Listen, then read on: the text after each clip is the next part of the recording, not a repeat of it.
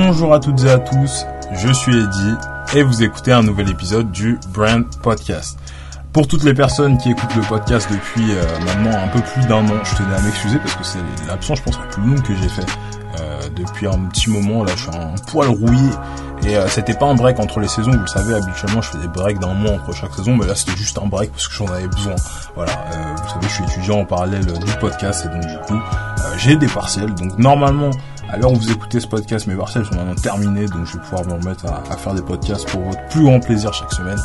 Mais euh, il y a eu un petit break entre plein d'épisodes solo où je vous parlais de, la nouvelle image de marque, euh, de nouvelles missions, etc. D'ailleurs, pour toutes les personnes qui écouteraient le podcast pour la première fois, le Brand Podcast est une émission qui a pour but de vous mettre en contact avec les meilleurs experts du marketing de notre génération afin de développer votre potentiel humain et business grâce à leurs histoires.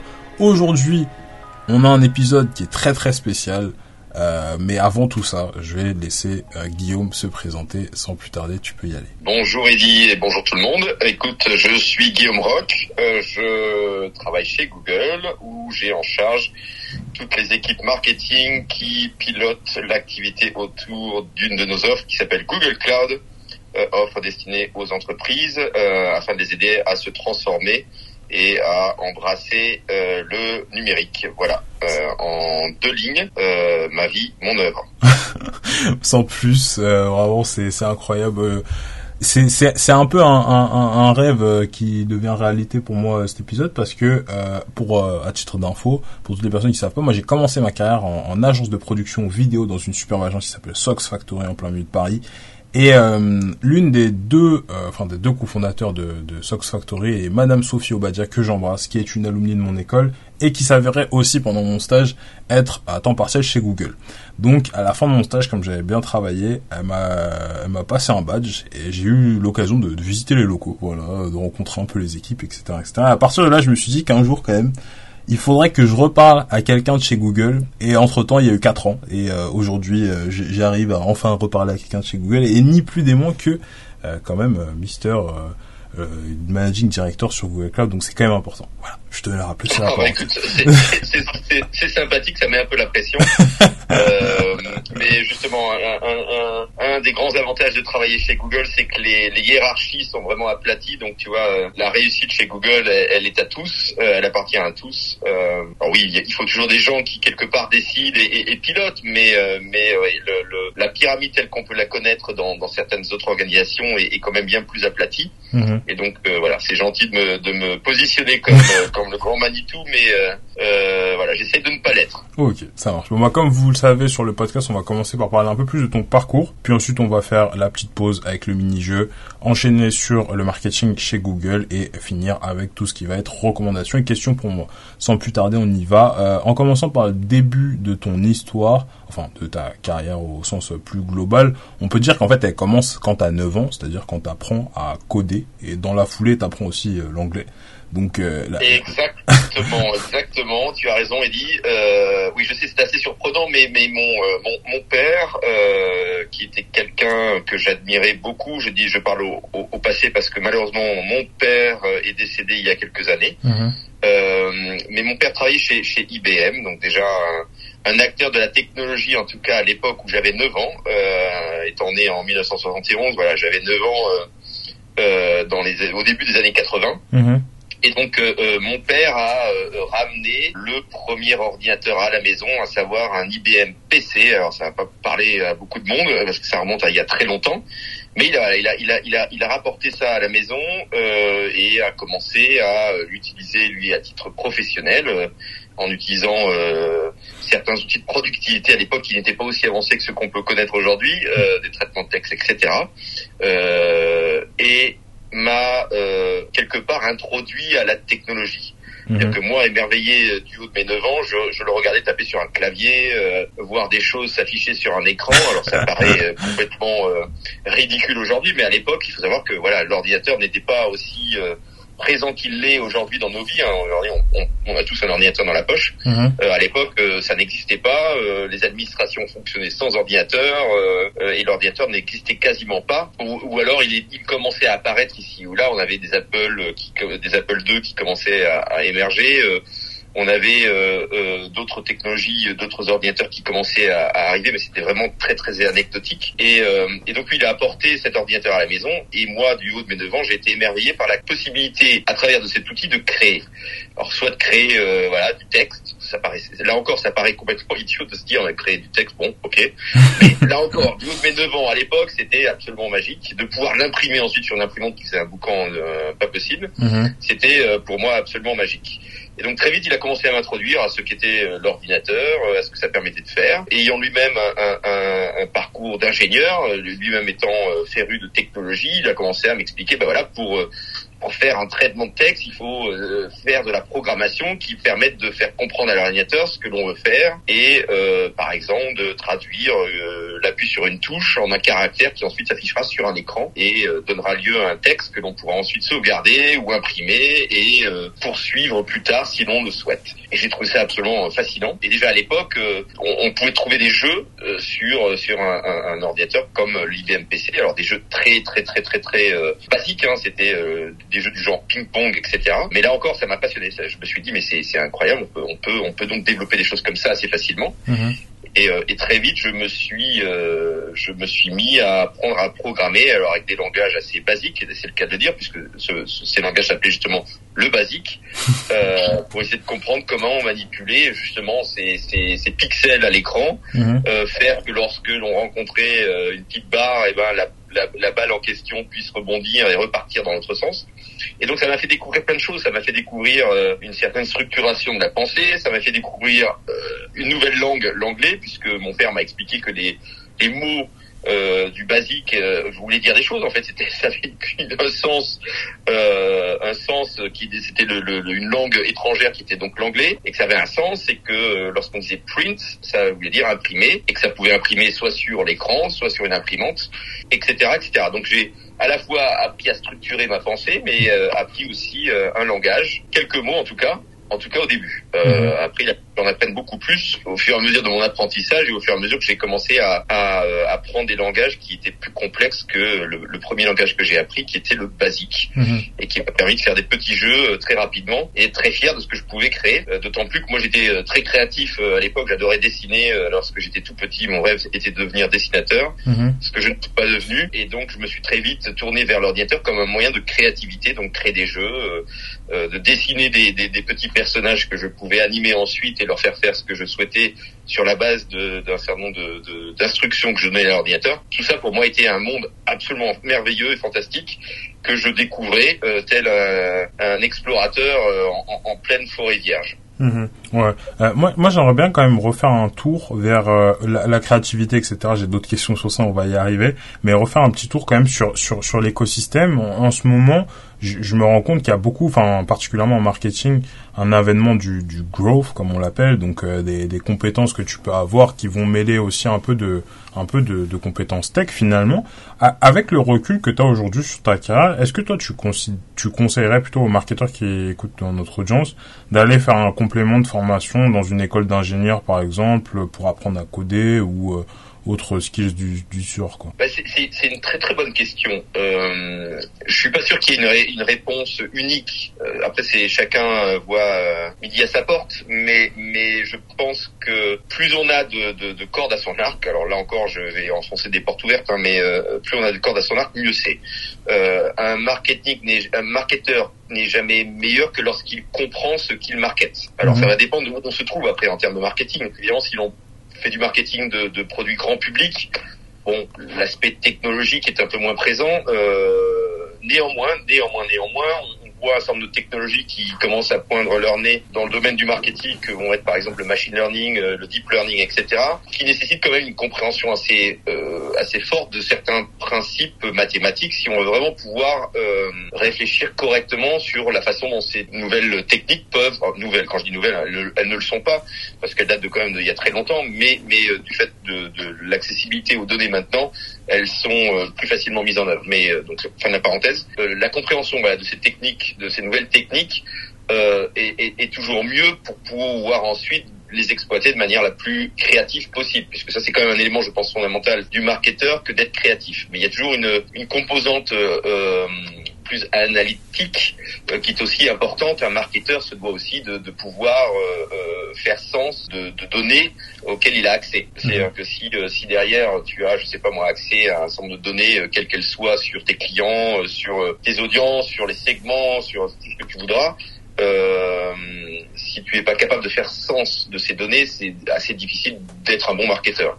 Et maintenant, comme je le disais, il y a des techniques qui permettent de, de, de, faire sens sur des volumes de données qui seraient absolument impossibles pour n'importe quel cerveau, euh, aussi brillant soit-il, de, de, de pouvoir interpréter. Mais pour pouvoir faire ça bien, il faut quand même comprendre à minima comment ces techniques fonctionnent et ça demande quelques compétences mathématiques, ça demande quelques compétences euh, peut-être même euh, informatique, hein, de pouvoir programmer euh, l'accès à certaines données, de pouvoir faire du crunching de data euh, en tant que marketeur. Je pense que c'est c'est assez important et ça c'est ce qui va faire qu'un euh, peut-être qu'un marketeur va se se, se détacher d'autres. donc pour te répondre sur ta question originelle, mhm. est-ce qu'il faut avoir une, une formation d'ingénieur? Pas forcément, mais il faut peut-être s'intéresser à ce qui par défaut va être euh, inclus dans les formations d'ingénieurs. Voilà. Mhm, c'est comme ça que je le dirais. C'est-à-dire que euh, la programmation, par exemple, euh, bon, ça peut être intéressant de, de, savoir programmer en Python pour pouvoir aller taper dans des bases de données et, et, pouvoir faire du crunching de données, comme je, je, le, je le, précisais. Mhm. et, et, honnêtement, ça n'est pas non plus très sorcier. Mhm. Ouais, parce que je, je voyais beaucoup de choses passer sur LinkedIn, notamment avec euh, des open classroom, euh, des euh, le wagon, et du coup tu vois, tu, tu te, enfin tu te poses toujours la question parce que c'est vrai que dans dans dans ton sens, en tout cas d'avoir un background plus ingénieur et partir vers le marketing, j'ai l'impression que c'est quand même plus simple que faire le jump dans dans l'autre sens. Mais comme dans notre audience on a aussi, enfin beaucoup de gens qui n'ont pas fait d'études d'ingénieur à la base, c'est c'est ça reste quand même un, un, outil, je pense, qui est utile. Du coup toi, on n'a pas fait de parenthèse sur ça, mais c'est vrai que du coup, grâce à à, ces skills-là, tu rentres chez IBM donc en tant qu'ingénieur logiciel. Et après, euh, IBM t'enchaîne chez TF1, donc groupe dans lequel tu resteras pendant 4 ans, jusqu'à devenir IT manager. Alors, il y, a un truc euh, qui fait un peu qui fait un peu débat, euh, je trouve, sur LinkedIn, c'est est-ce que les gens sont tous faits pour être des managers? Et toi, tu fais un, un truc assez étonnant à l'époque, c'est-à-dire que tu pars de chez TF1, là où tu as un rôle de manager, pour passer chez Microsoft dans un rôle de consultant, donc en soi sans personne à manager. Est-ce que tu peux nous expliquer qu'est-ce qui motivait ton choix à l'époque? Alors déjà, il y a, y a, une chose qui, euh, euh, qui a été une chance pour moi, c'est que très tôt dans ma carrière, j'ai eu la chance d'avoir des, des managers justement, euh, des, des chefs, des boss euh, absolument admirables. Euh, pas des chefs haillons, pas des petits chefs qui essayent d'exprimer un pouvoir euh, qui ne peuvent exprimer que par la contrainte ou que par euh, par le micromanagement. Non, des, des, des, personnes brillantes qui euh, très vite m'ont donné des, des, clés de lecture de ce qu'était le management et d'une manière générale ce qu'était la vie professionnelle, à savoir une sorte d'épanouissement personnel où tu continues à apprendre, où tu peux éventuellement donner à d'autres mais où surtout l'ego est à mettre dans sa poche. Mmh. Euh, et ça, je pense que c'est probablement la leçon que j'ai appris très tôt dans ma carrière, qui m'a qui m'a accompagné euh, tout le temps. Ça ne veut pas dire qu'on n'a pas d'ambition, ça veut dire simplement que l'ego n'est pas le l'élément principal de décision dans les choix que l'on fait. Mmh. Euh, et donc, euh, lorsque par exemple tu, tu mentionnais, euh, lorsque je, je, je bossais chez TF1, donc effectivement, je manageais des équipes, des ingénieurs qui qui développaient des applications pour la direction, qui entre autres gérait gérait l'information chez TF1, donc la direction de l'information, donc les journalistes, etc. Donc on développait des applications, mais qui à l'époque étaient assez innovantes puisqu'on développait des applications qui sont qui sont très proches ou qui étaient très proches de ce qu'est de ce qu'est aujourd'hui YouTube, la possibilité de, de, visualiser des vidéos sur un ordinateur à l'époque, il n'était pas capable, par exemple, de, de, lire ces vidéos sans avoir de, de matériel euh, pour l'aider parce que les processeurs n'étaient pas suffisamment puissants. Mhm. Euh, euh, la capacité de faire des recherches sur des vidéos en, en, en texte alors même que ces vidéos n'étaient que des images. Euh, donc à l'époque, on avait quand même beaucoup de, de technologies qui étaient euh, extrêmement innovantes, qui se sont après euh, diffusées de manière plus large, à plus grand public et qui ont donné lieu après à des YouTube, etc. mais voilà, on était, on était quand même sur des, des, des, technologies assez avancées et je gérais une équipe d'ingénieurs qui développaient ces, ces logiciels Euh, et effectivement, Microsoft m'a euh, contacté pour savoir si j'étais intéressé à les rejoindre pour devenir consultant, donc euh, contributeur individuel, comme on dit, euh, et donc quitter mon rôle de management sur un rôle plus de conseil. Et, et là, j'aurais pu effectivement dire, bah, attendez, je, je, gère des équipes. non, je reste chez TF1. sauf que là, j'ai mis mon ego dans la poche et ce que j'ai pris comme comme perspective, c'était est-ce que je vais apprendre Qu'est-ce que je vais apprendre? Et là, en l'occurrence, c'est un, je vais intégrer aussi une, une boîte que j'admirais. Microsoft était quand même un, un, acteur majeur, il est toujours d'ailleurs, euh, c'est pas pour rien, un acteur majeur de l'informatique à l'époque. Mhm. On parle de ça des, des années euh, fin des années 90. Euh, et, euh, et donc je, j'ai décidé de franchir le pas aussi parce que ça me permettait de tirer un lien entre la technologie et ce pourquoi la technologie est utilisée. C'est-à-dire que la technologie en, en, en soi, elle ne sert à rien, c'est juste un moyen pour une fin. Mhm. Euh, et donc moi, ce qui m'intéressait, c'était justement la fin plus que le moyen. Et donc de pouvoir étendre ma perspective de compréhension de comment la technologie pourrait apporter de la valeur dans différents types d'environnements, avec différents types de clients, dans différentes industries, dans différents types d'implémentation de, de, de, des directions informatiques. Hein. Il y a différents types de directions informatiques, chacune ayant ses, ses plus et ses moins, et des dépendant fondamentalement de l'histoire de l'entreprise dans laquelle euh, ces directions informatiques s'inscrivent, euh, qui aussi euh, dépendent de euh, ce que ces entreprises sont. Est-ce qu'elles sont des entreprises centralisées, décentralisées? Est-ce que ce sont des entreprises qui, qui ont pris le pas de l'adoption des technologies comme un levier de croissance ou qui voient ça comme une taxe, on n'a pas le choix, il faut faire avec, etc. etc. Donc tous ces éléments pour moi étaient des éléments super intéressants. J'avais envie de continuer à apprendre mhm. euh, et surtout de comprendre comment la technologie pouvait amener de la valeur. Et donc j'ai franchi le pas et je suis rentré chez effectivement Microsoft pour euh, pour devenir simple consultant. Ok, ça marche. Donc en gros, si je devais récapituler pour l'audience, il y avait une partie brand equity quoi. Donc euh, t'admirais plus Microsoft que t'admirais TF1 par extension. euh, deuxième partie plus apprentissage au sens métier. Euh, donc comment on gère tout ça. Et après, euh, je, je, je, sais pas là, là où, euh, où justement tes, tes, mentors font le pont dans tout ça, parce que finalement, si tu avais des bons mentors qui étaient aussi des bons managers, bah, c'était déjà tes managers quand tu étais chez TF1. Donc du coup, tu vois, il y avait un côté aussi où euh, bah, tu, tu quittes un peu euh, un monde plus safe, quoi.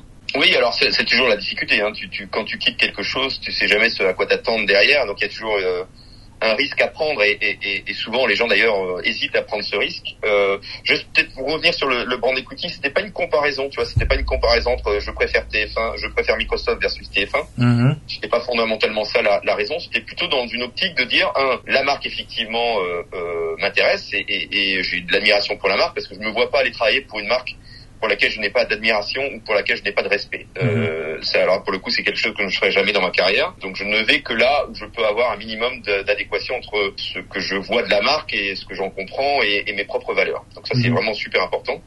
Donc c'était pas une comparaison, c'était pas une comparaison entre Microsoft ou TF1, c'était vraiment parce que j'étais attiré par la marque. Et c'était pas aussi pas parce que je, je n'aimais plus ce que je faisais chez TF1, c'est vraiment parce que la, le, le, on va dire le challenge qui, qui m'était offert m'intéressait, de dire bon voilà, je vais faire euh, du conseil, quelque chose que je n'ai jamais fait, avec des grands comptes euh, pour une grosse boîte comme Microsoft, euh, voilà, c'est ultra challenging, euh, beaucoup de risques. C'est-à-dire je sais ce que je quitte et je sais le succès que j'ai, euh, je ne sais pas du tout ce vers quoi je vais et le succès que je vais avoir. Euh, donc gros risque, mais c'est comme partout dans la vie, hein, sans, sans risque, euh, bah, pas de pas de bénéfice. Euh, mhm. Et donc donc voilà, j'ai pris ce risque de, de, de partir chez euh, chez TF1, chez de, de, TF1 pardon pour rejoindre Microsoft. Mhm. Euh, et, et, et, là encore, c'est la force d'avoir de bons mentors ou de bons managers de comprendre ça. C'est à aucun moment mes managers m'ont reproché de partir. Au contraire, ils m'ont dit bah voilà si c'est ce que tu veux faire, écoute c'est très bien et puis vas-y mhm. fonce.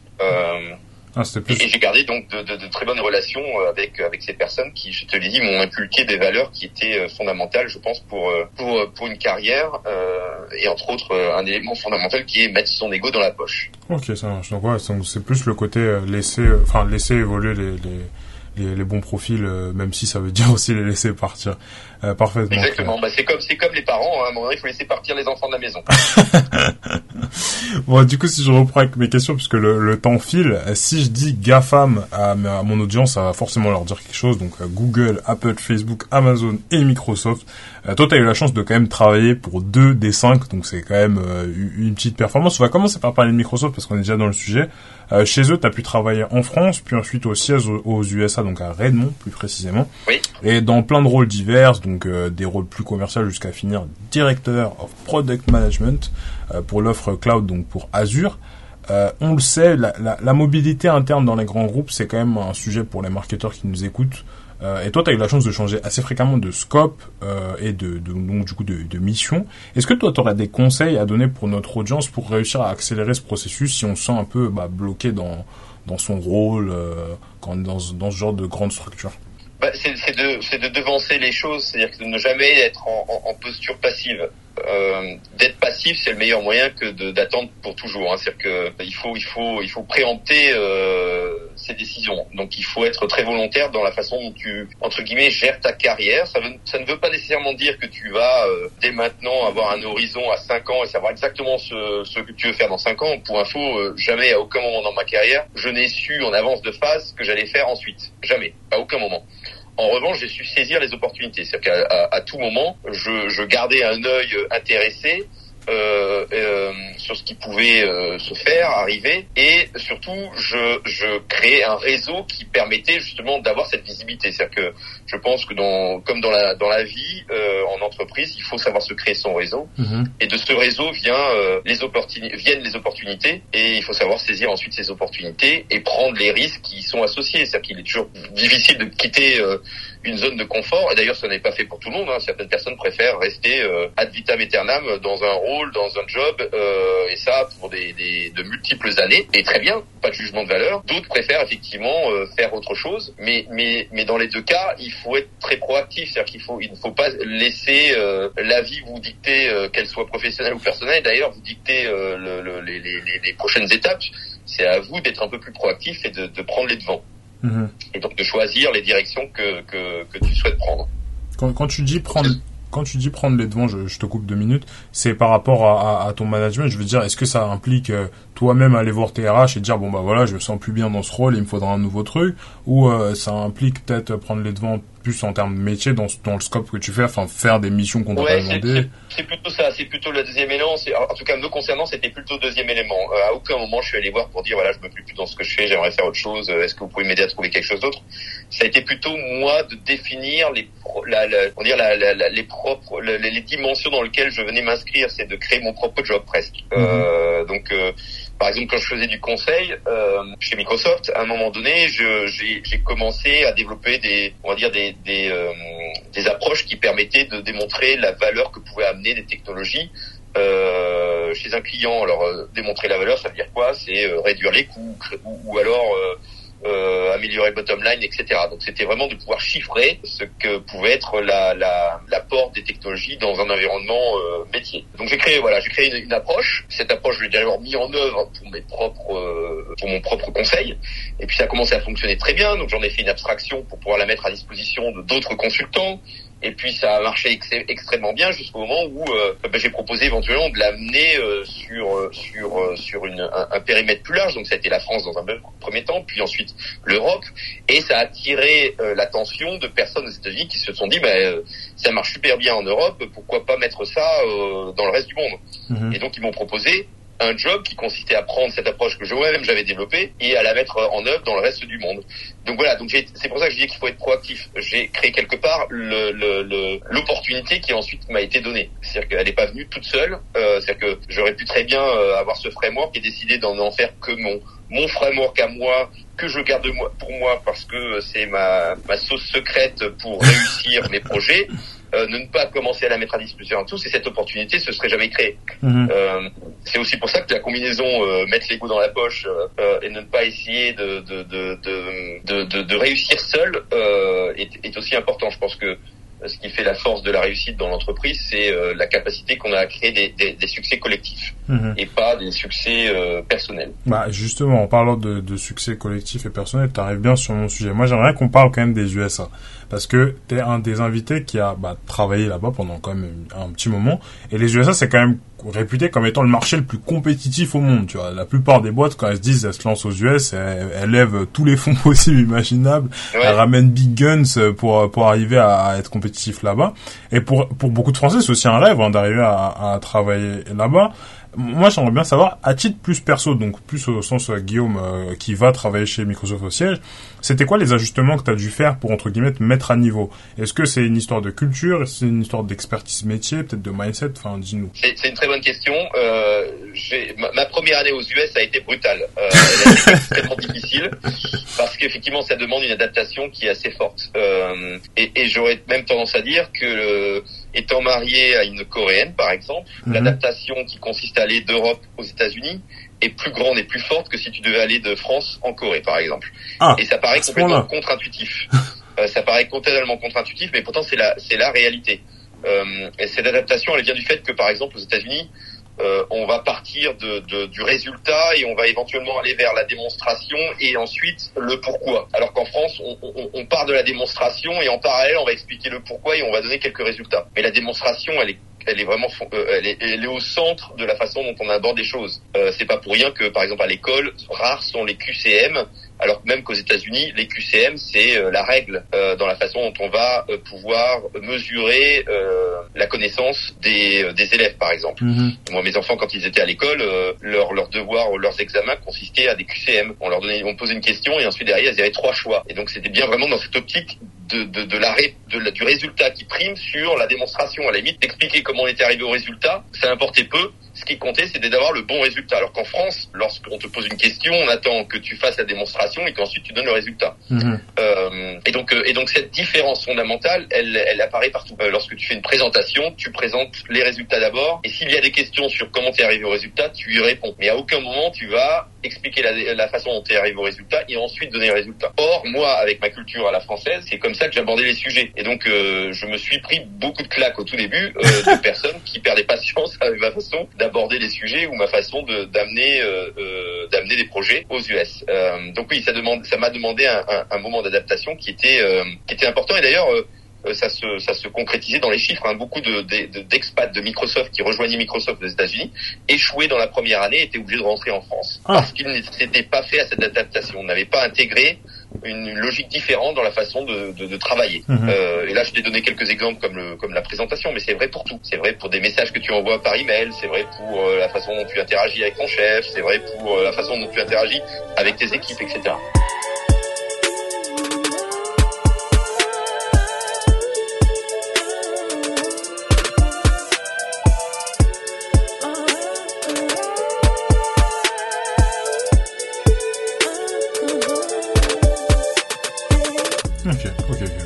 clair. Tu, me disais du coup dans, la préparation de cet épisode, tu as un peu aussi rappelé au début, tu vois, quand tu étais petit, tu voulais du coup être dessinateur, donc c'est un point commun avec le métier de CMO parce que bah, il y a de la créativité qui est impliquée. Euh, tu as un moment de ta carrière, tu, tu rejoins Salesforce, donc où tu finiras par un, job de, de, VP marketing, donc euh, c'est euh, le CMO sur la zone IMIA. Et, et c'est malgré le fait que effectivement c'est assez impressionnant de te voir sur scène avec Marc Benioff, parce que j'ai retrouvé quand même une vidéo assez incroyable d'une keynote avec Marc Benioff. Donc pour toutes les personnes qui ne savent pas, Marc Benioff étant le, le DG de, de Salesforce, il y a quand même un point moi qui me qui me qui me gratte la tête, c'est quand on est directeur euh, dans l'une des boîtes les plus puissantes au monde, CF, euh, Microsoft, GAFAM et compagnie, et qu'on est déjà au siège. Donc finalement, c'est un peu euh, le, le, rêve américain, enfin le rêve français-américain. Euh, ben, il y a, y a l'interrogation de pourquoi aller vers vers Salesforce. Pourquoi, pourquoi revient-on pourquoi revient-on en France Exactement. pour un job euh, qui pourrait être perçu par certains comme moins moins important. Alors déjà déjà premier élément c'est que je je mets aucune échelle de valeur de job à job. C'est-à-dire qu'il n'y a mhm. pas un job plus important ou moins important que l'autre. C'est-à-dire que je vais pas dire, par exemple, que mon job quand j'étais consultant chez Microsoft était moins important, moins intéressant que le job que j'ai eu quand j'étais CMO chez Salesforce pour la zone euh, euh, euh, Europe, Moyen-Orient et Afrique, mhm. ou moins important que celui que j'avais en tant que responsable du product management de, de, Azure chez Microsoft pour le monde. je ne mets pas ces échelles de valeur parce que de faire ça, c'est le meilleur moyen de se, se limiter et là encore, c'est c'est le c'est l'ego qui, qui qui parle. C'est pas la c'est pas le rationnel de de d'étendre ses compétences euh, en, en, apprenant d'autres choses qui parfois euh, euh, veulent dire aussi que tu, tu, tu entre guillemets tu acceptes de, de, rétrograder dans ce que certains pourraient voir une carrière. Mhm. Et donc euh, pour te répondre, la, la, la, raison en fait pour laquelle je suis parti de, des États-Unis, je suis rentré en France, elle est euh, simple et c'est un accident de la vie, c'est-à-dire que j'ai divorcé aux États-Unis. Mon ex-femme est rentrée en France avec mes enfants et, et pour moi d'être éloigné de mes enfants, de ne pas être à côté de mes enfants était hors de question. Et donc j'ai laissé ce poste effectivement qui était un poste euh, important. Mhm. Et c'est, euh, enfin si tu l'éclaires aussi de, de, de, de micro, du Microsoft d'aujourd'hui, encore plus important parce qu'à l'époque le chef de mon chef s'appelait Satya Nadella. Ah. Donc c'est le, le CEO de Microsoft de aujourd'hui. C'est-à-dire que, Microsoft. euh, la personne avec qui je, je bossais tous les jours, euh, euh, euh, qui s'appelle Scott Putry, qui euh, euh, était à l'époque en charge du, de l'ingénierie de Azure, et maintenant euh, le numéro 2 de Microsoft, euh, et reporte directement à Satya Nadella. Euh, Satya Nadella était mon, mon- le, le boss de mon boss, et je, je- voilà, si j'étais resté, euh, j'aurais probablement gravité autour de la direction générale de Microsoft. Mhm. Donc voilà, regarder en arrière déjà, c'est c'est le meilleur moyen de se frustrer et, et surtout ça sert à rien. Euh, et je ne regrette absolument pas ma décision d'être rentré en France pour être plus proche de mes enfants, d'une Mhm. part, et, et voilà, et ça m'a permis d'apprendre d'autres choses, d'orienter ma carrière vers le marketing, qui je trouve est un bon équilibre entre euh, le business, euh, la technologie et la créativité. Voilà, c'est une sorte de, de triptyque euh, qui moi me convient parfaitement et euh, et, euh, et, et sans, sans cet accident de parcours entre guillemets personnel, Mhm. bah, j'aurais pas été amené à, à le faire. Mhm. Bah, c'est c'est assez intéressant parce que ça refait un peu écho avec un, un- un épisode que j'ai fait avec euh, la CMO euh, de Phoenix.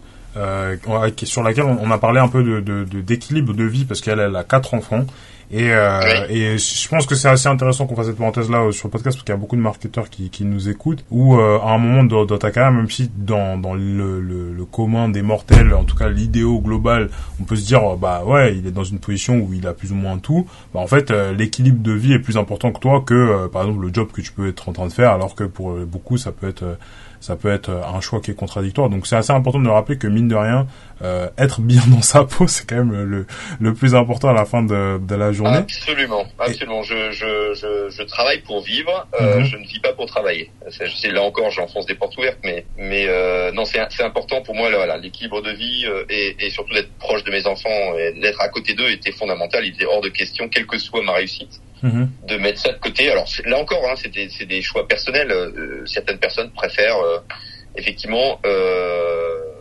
vivre pour travailler.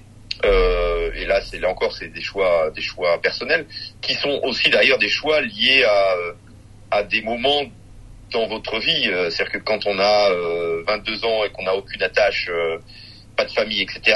C'est plus facile de, de- on va dire, de, de, de vivre pour travailler plutôt que de travailler pour vivre. Mhm. Euh, donc de, de, de, de renverser les priorités, de dire voilà le travail c'est la priorité, puis puis le reste ça viendra après. Puis voilà quand on a une famille, quand on a des enfants et quand on voilà quand on estime que si on a fait des enfants c'est pour être avec eux, ben, on inverse ces, valeurs et euh, voilà la famille devient plus importante que le travail. Mhm. Ça veut pas dire qu'on néglige le travail, ça veut simplement dire qu'on s'est- on est capable de faire la, la, la part des choses et que et que de d'être proche de ses de, de, de ses enfants, euh, voilà prime sur sur l'in- le- le- l'importance que peut revêtir un, un, job. Mhm. Pour revenir du coup à, notre sujet plus marketeur, j'ai l'impression qu'il y a toujours un peu le mythe, tu vois, du, du euh, des, des Américains qui sont qui ont un peu un temps d'avance dans le marketing. Je le vois beaucoup quand tu vois les Apple fait ses keynotes en règle générale, il y a toujours ce truc où tu sais euh, là-bas on dirait qu'ils ont un autre bouquin de marketing qu'on n'a pas. Tu vois. Est-ce que toi tu aurais des apprentissages plus marketing business mais made in Salesforce? Parce que je sais que c'est aussi une grosse machine sales et comme c'est là-bas c'est là où un peu tu as vraiment pris le, le, le le pas du market dans ta carrière à, à Ouais, nous ouais. partager euh, l'audience.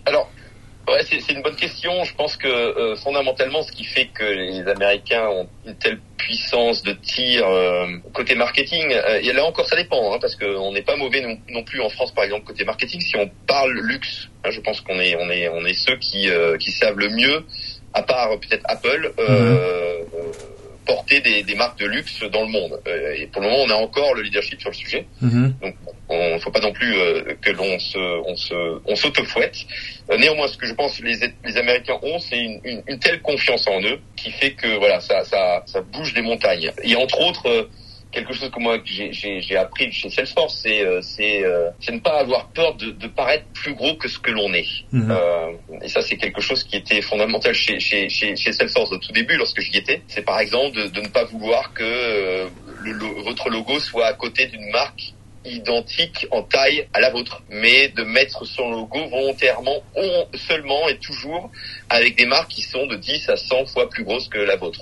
Donc, par exemple, Salesforce refusait que son logo soit mis à côté de marques qui étaient à peu près de la même taille en termes de nombre d'employés ou de revenus, euh, mais était absolument d'accord pour que le logo soit mis à côté d'un Microsoft ou à côté d'un d'un Oracle ou à côté d'un SAP. Là encore, ça contribue à dans dans, dans l'inconscient collectif à associer cette marque à des marques qui le sont qui sont beaucoup plus fortes.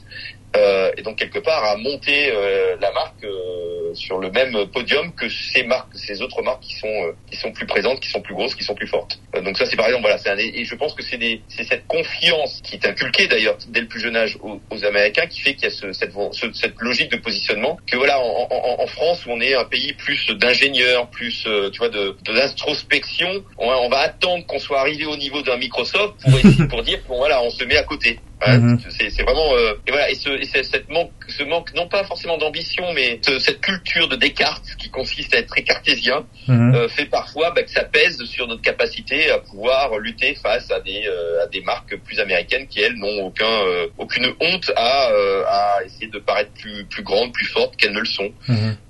et c'est ce qui donne parfois des innovations auxquelles nous on hésite à, à qu'on hésite à faire parce qu'on a un peu honte tu vois on se dit oh là, non mais peut pas dire ça c'est c'est ça va pas on n'est pas encore là. Bah, mhm. il faut pas hésiter. Okay. Je sais pas si je réponds à ta question, mais euh, non, non, mais c'est parfaitement clair. En vrai, je pense que déjà la, question de la confiance euh, vis-à-vis de comment tu positionnes, enfin tes agissements, parce que c'est des agissements. Enfin, on fait plein de trucs bien en France, je pense que c'est juste une histoire de positionnement. Euh, c'est un sujet qui est, qui est pas mal euh, important. Moi, j'aimerais du coup clôturer la partie sur, sur ton parcours en, en, en, abordant un peu plus le côté un peu plus formation.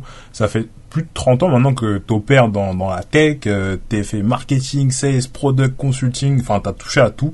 Et du coup, ma, ma, question, même avec l'ingénierie, c'est que maintenant, ta qualité de, de, de, managing director, avec le climat digital qui est en constante évolution, on voit maintenant euh, Web3, blockchain, NFT, etc. Comment est-ce que toi, tu fais à titre perso pour rester au niveau de, des nouvelles recrues qui arrivent tous les jours euh, chez, chez Google? C'est une bonne question. J'essaie de rester le plus éloigné possible des buzzwords. Euh, dès qu'il y a un peu de buzz, généralement, j'essaie je, de créer un peu d'espace entre moi et le, et le buzz. Mm-hmm.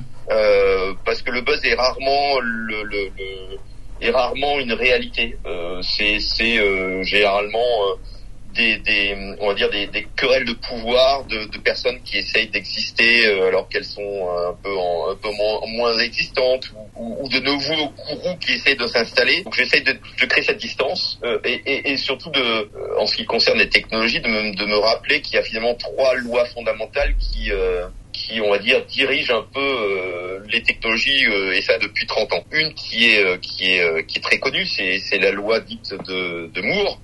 Celle-là, tout le monde la connaît. Et on, bah, je vais pas revenir sur ce qu'est la, la, la, loi de Moore, mais il y en a il y en a deux autres qui sont qui sont tout autant importantes. Et c'est la combinaison de ces de ces lois qui fait que que l'on comprend et qu'on peut mieux appréhender les technologies et, et, et suivre les bonnes. Alors je m'explique. Quelles sont ces lois? Euh, Une loi qui est simple à comprendre, qui est euh, la loi dite de, de Gilder. Euh, alors il y a, y, a deux, y a deux lois qui viennent complémenter la loi de Moore. Euh, loi, une loi qui s'appelle celle de, de, Gilder et une loi qui s'appelle euh, qui s'appelle Metcalfe. Mhm. Euh, et ces deux lois, elles sont très très simples à, à, comprendre. L'une, l'une explique que, euh, en gros, au-delà de la loi de Moore qui, qui dit que les, les, les, la, la, densité des transistors euh, double tous les deux ans, euh, et donc donc la puissance qui va avec euh, aussi. La loi de Melcap, elle, elle dit que la valeur d'un réseau est équivalente au nombre de ses utilisateurs connectés au système. Donc c'est assez intuitif hein, en soi si on parle du téléphone, par exemple, bah, plus il y a d'utilisateurs du téléphone, bah, plus la valeur du réseau en tant que tel prend, prend, augmente. Et la loi de elle explique que la bande passante croît au moins trois fois plus vite que la puissance des ordinateurs. Mhm. donc ça, si, si, on combine ces trois lois, la bande passante croît trois fois plus vite que la puissance des ordinateurs, la puissance des ordinateurs euh, double tous les deux ans, et enfin, la valeur d'un réseau euh, croît avec le nombre de ses nœuds si je simplifie, euh, bah, quand on combine ces trois-là, on arrive à, avoir une lecture différente de la façon dont les technologies ont évolué. On arrive à, euh, à savoir qu'effectivement les réseaux sociaux, ça allait devenir quelque chose de gros avant même que ça devienne gros.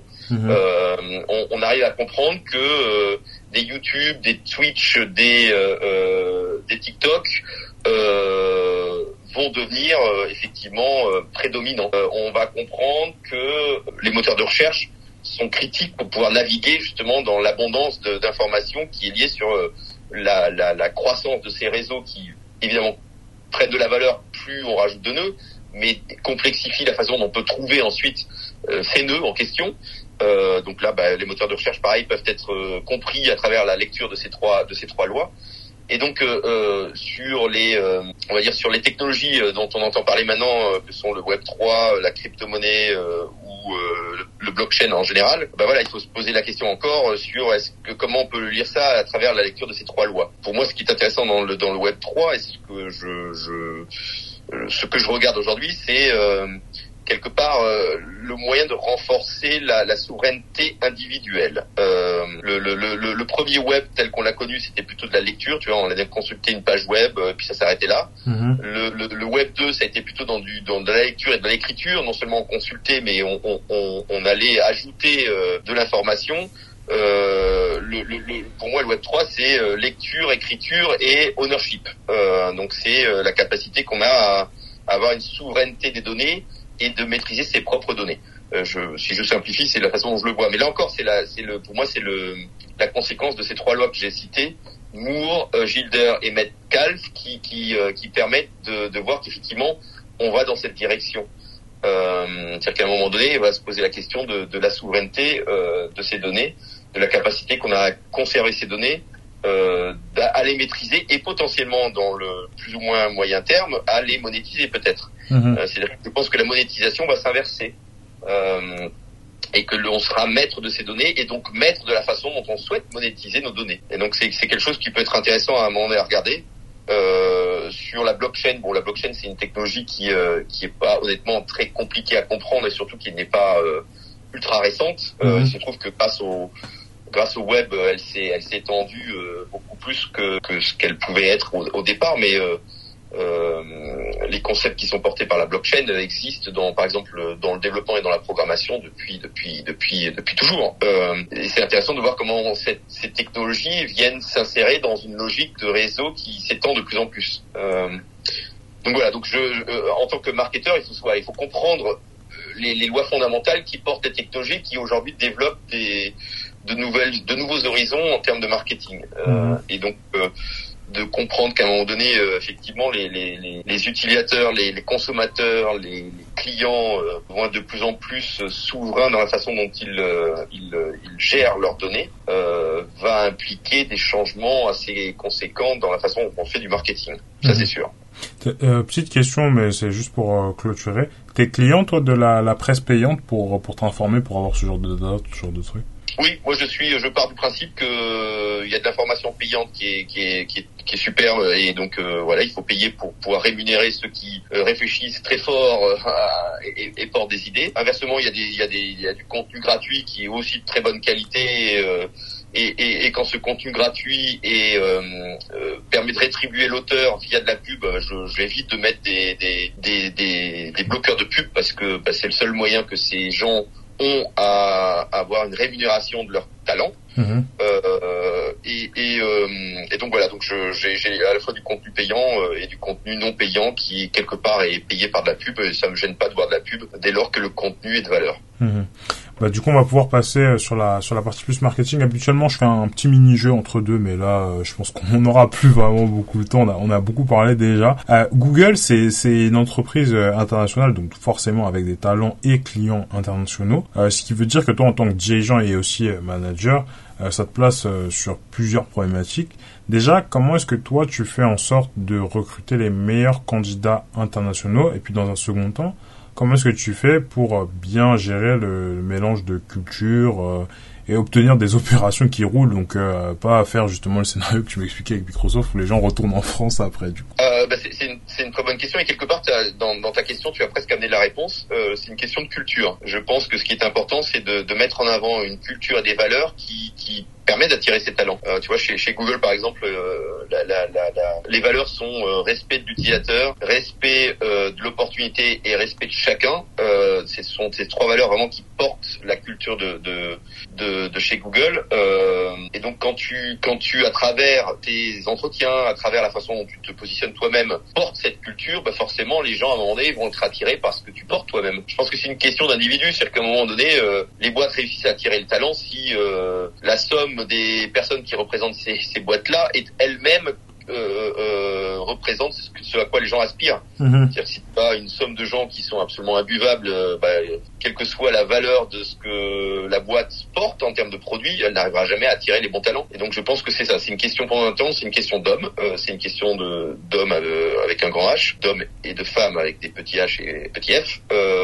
et, et, et, à partir de là, si, si voilà, si on, on, porte des valeurs qui, qui attirent les gens, des valeurs de respect, des valeurs de, de, de, de faire grandir les gens euh, dans la capacité qu'ils ont à, à, à, se développer eux-mêmes. Il n'y a pas de raison de pouvoir attirer des, des, des bons talents. Ça veut dire qu'il faut être humble dans la façon dont on se positionne soi-même, euh, mais ça veut dire qu'il faut aussi savoir ce dont on parle.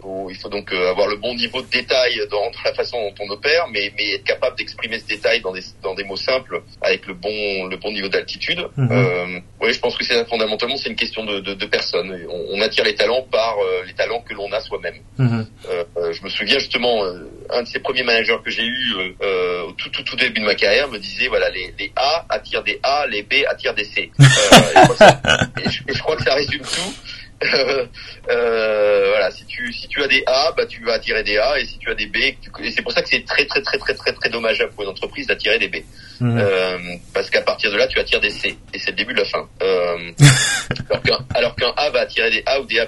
Ok, je vois le délire. Moi, j'aimerais quand même revenir sur ça parce que, tu vois, mine de rien, euh, tes, tes, talents qui, enfin, qui sont A, qui sont déjà là, qui sont censés attirer d'autres A, ces talents-là, à tout moment, ils peuvent partir. Enfin, je veux dire, toi-même, t'as fait le changement Microsoft, euh, Salesforce, Google. Oui, donc les gens peuvent faire le truc dans l'autre sens, tu vois. Qu'est-ce que vous, vous mettez en place pour euh, faire que les A initiales, ils partent pas dans une autre boîte, du coup? Bah, il faut, il faut, il faut donner des opportunités de croissance dans, dans leur propre carrière, donc leur donner des, des horizons, euh, c'est la première chose. Euh, généralement, c'est A euh, ont une soif d'apprendre qui, qui est énorme et donc il faut il faut être capable de, de les de les d'assouvir cette soif dès lors qu'ils sentent qu'ils n'apprennent plus ou que les gens qui euh, sont censés les gérer, les manager ne leur permettent pas cet apprentissage, bah, la plupart du temps ils s'en vont. Euh, et puis après, bah, une fois qu'on a fait tout ça et que tout va bien, bah, il faut aussi reconnaître qu'à un moment donné, euh, il est bon pour une entreprise de renouveler ses forces et, et, et, de ne pas être dans la consanguinité. Donc c'est aussi c'est parfois sain d'avoir des gens, des talents qui s'en qui s'en vont et qui et qui vont apporter leurs connaissances, leurs compétences dans d'autres entreprises plus petites, plus grandes, euh, et, et, permettre justement euh, d'étendre les valeurs qui sont qui sont les leurs. Euh, donc je pense qu'il faut pas empêcher ça, c'est naturel.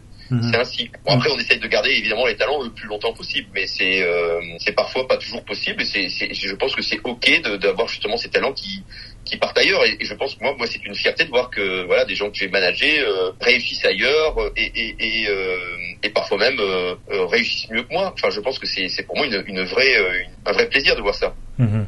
Petit euh, truc plus par curiosité qu'autre chose et après je pense qu'on va on va, va clôturer gentiment l'épisode.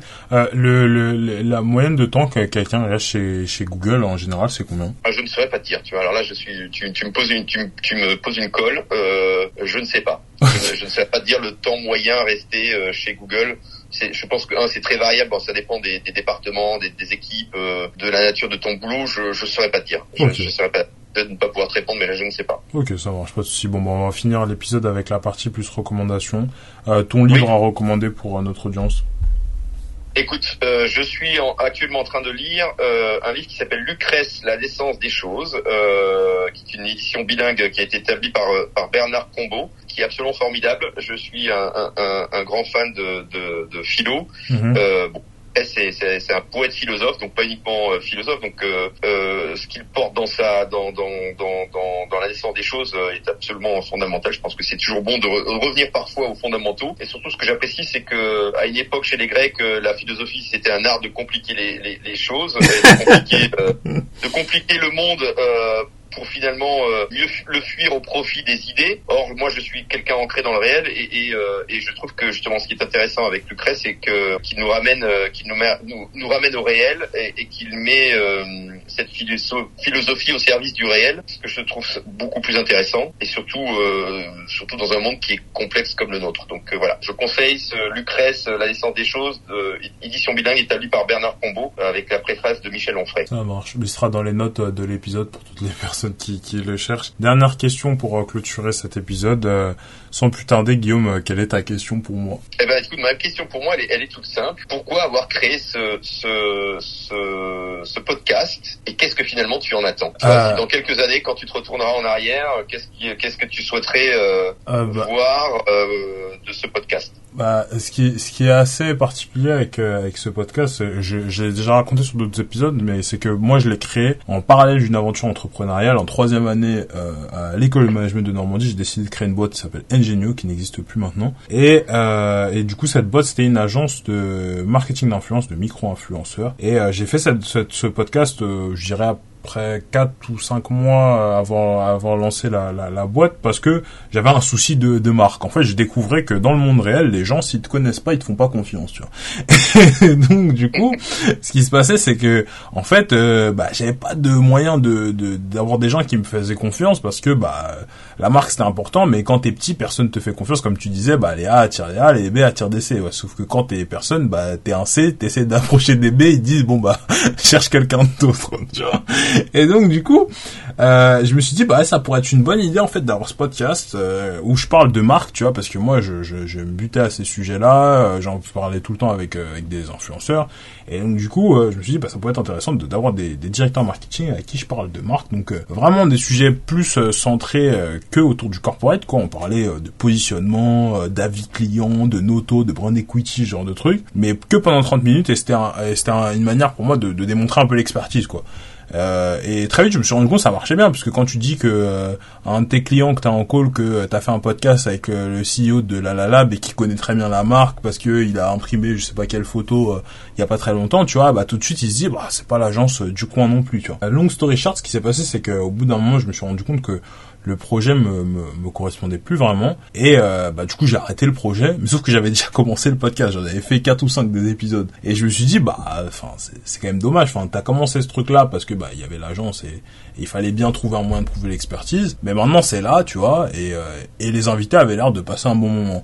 Et les retours que j'en avais des gens qui écoutaient c'était bah c'est plutôt cool. Parler de sujet qui est sympa. C'est juste que c'est c'est un peu relou parce que les invités enfin tu leur poses aucune question sur leur vie. Tu poses que des questions sur le business tu vois. Donc, euh, bah, moi, je me suis dit, bah, écoute, euh, ça, ça, a l'air bien fonctionner. Moi, ce qui s'est passé, c'est qu'une fois que j'ai fini euh, l'entrepreneuriat, je me suis rendu compte que c'est vrai que mine de rien, quand t'es entrepreneur, tu rencontres des gens tout le temps, tu vois. T'es tout le temps en train d'essayer de rentrer en contact avec des gens que tu connais pas pour leur vendre un truc, etc. Et, euh, et quand t'es étudiant, bah en fait tu rencontres personne. c'est assez, assez con, mais en fait tu rencontres que tes profs et les gens que tu connais, et à la limite des gens que tu vois en soirée, mais enfin tu rencontres pas de gens qui sont vraiment très éloignés de ton cercle social. Donc euh, finalement le, le, podcast ça me permettait de faire un bon pont, euh, de continuer à rencontrer des gens euh, que j'avais envie de rencontrer et ça, c'est quand même important parce que mine de rien, quand on est étudiant, on subit beaucoup les rencontres. Voilà, le mec était là, il était dans la même école, il était dans la même salle, donc voilà, on s'est rencontrés. Mais si je veux rencontrer un mec qui est à l'autre bout de la France, bah je peux pas. Tu vois et alors que là, du coup, il y avait une dynamique un peu plus de contrôle que j'aimais bien. Et puis surtout, moi, ça me permettait d'apprendre plein de trucs. Quoi. En fait, euh, très vite, en faisant quelques épisodes, je me suis rendu compte qu'il y avait un tas de sujets que je maitrisais pas, qu'il y avait plein de secteurs dans lesquels on pouvait faire du marketing que, dont j'avais pas l'œil parce que je passais pas euh, le trois quarts de mes journées là-dedans, et que euh, y avait moyen d'apprendre de, des trucs intéressants. Donc ça, c'est pour le pourquoi du coup j'ai commencé. Et après, pourquoi je continue aujourd'hui et, et je m'arrête pas alors que ça me prend tous mes week-ends et que j'ai une alternance à côté, toujours les cours et compagnie pour plusieurs raisons. La première, c'est que déjà, bah, comme je te disais, j'aime beaucoup rencontrer des gens. Je trouve que c'est assez, euh, assez bien. Et, tout le monde parle beaucoup de réseau en école de commerce, mais très peu sont les gens qui construisent vraiment leur réseau. Et je me suis rendu compte que au-delà des épisodes de podcast, en règle générale, je sors toujours de, de ces moments-là avec euh, une personne que j'ai rencontrée qui se rappelle euh, bah, maintenant que j'existe et avec qui je peux avoir des, des conversations et peut-être même faire d'autres projets comme la conférence que j'ai organisée en décembre dernier avec cinq de mes invités que j'embrasse. Euh, et euh, le deuxième point, c'est aussi parce que bah moi j'aime bien faire des, des, des projets entrepreneuriaux. Et euh, mine de rien, bah, c'est vrai que même si je, je, je me fais kiffer au, travail, je suis quand même dans une dynamique où voilà, je suis pas manager, c'est pas moi qui décide de tout, euh, je, je suis pas en charge de tous les budgets, euh, j'ai pas les décisions stratégiques sur ceci, sur cela. Et, et, et, le brand podcast et plus généralement brand media, parce que ça a été rebrand, c'est un peu pour moi une occasion de, de faire ce truc-là, tu vois. C'est un peu la, la, la première boîte que j'ai créée en version moins de pression, tu vois. Parce que bah la, la vérité c'est que c'est pas une entreprise, c'est un truc que je fais sur le côté, que si j'ai des partiels, je peux arrêter à tout moment et que personne va vraiment crier et euh, que ça me laisse la flexibilité de, de pouvoir tester des trucs euh, et de construire le truc un peu comme si je faisais une boîte. Peut-être qui sait qu'un jour Brand Media ce sera vraiment une boîte où on va produire des vraies émissions, des trucs stylés et que ça va être fantastique. Mais pour l'instant, je me mets pas vraiment de pression. En fait, une des erreurs que j'ai eues avec euh, avec Ingenieux, c'était que j'étais beaucoup impatient sur plein de trucs. Tu vois, dès qu'une séquence fonctionnait pas, il fallait en essayer une autre directement. Enfin, on laisse pas trop le, temps aux choses. Et avec euh, je me laisse un peu le temps. C'est pour ça que je fais des saisons que j'essaie d'améliorer, euh, que j'essaie d'avoir les avis des, des, des invités, de l'audience, etc. Euh, parce que je me suis rendu compte qu'en fait, quand on est tranquille, quand on prend le temps de réfléchir, bah, des fois des trucs fantastiques arrivent. Et euh, c'est pour ça que je suis très content de t'avoir au téléphone aujourd'hui. Voilà, je trouve que ça fait un, un, un beau mot de la fin. Euh, T'es officiellement le premier épisode que je fais qui fait une heure. Euh, voilà, c'est en format de 45 minutes habituellement, mais je me suis dit que j'allais pas couper parce que d'habitude je coupe mes questions quand ça commence à être un peu trop long, mais euh, mais là je pense qu'il y a plein de trucs intéressants qu'on a dit dans cet épisode, donc c'est pas grave. Euh, je vais couper les blancs, etc. Et ça devrait euh, faire le travail pour toutes les personnes qui nous écoutent toujours après maintenant un peu plus 58 minutes de podcast. N'hésitez pas, comme toujours, à le liker si vous regardez sur YouTube, à vous abonner à la chaîne Brand Media sur YouTube qui diffuse des extraits. Voilà, tout la semaine euh, du podcast maintenant, euh, à nous mettre 5 étoiles sur les plateformes de streaming, euh, type Apple Podcast, Spotify, ce genre de trucs, et à vous abonner pour ne rien rater de tous les épisodes. Le podcast est toujours disponible tous les lundis à 8h. C'était un plaisir de t'avoir sur le podcast, Guillaume. J'espère que tu as apprécié. Et merci. Merci, c'était c'était vraiment super. Euh, écoute, j'ai vraiment apprécié discuter avec toi et écoute au, plaisir de, de, continuer cette conversation. Euh, au travers d'autres projets peut-être. Ça marche. Et puis sur ce, euh, pour toutes les personnes qui nous écoutent, moi je vous dis à la semaine prochaine. À bientôt.